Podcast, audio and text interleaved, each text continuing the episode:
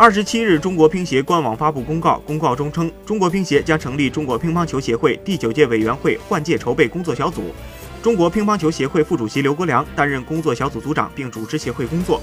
这对关心乒乓球的人们来说，无疑是个好消息。时隔十五个月，那个不懂球的胖子终于回来了。这也意味着刘国梁是新一届乒协主席的最强有力的候选者。据了解，最受外界关注的国家队这次将归乒协管理，乒协的权力在刘国梁回归后将有极大提升。乒协也将逐步过渡到篮协那样的实体化。这个消息应该让广大乒乓球迷们松了一大口气。有刘国梁坐镇，国乒东京夺金的保险系数无疑大了很多。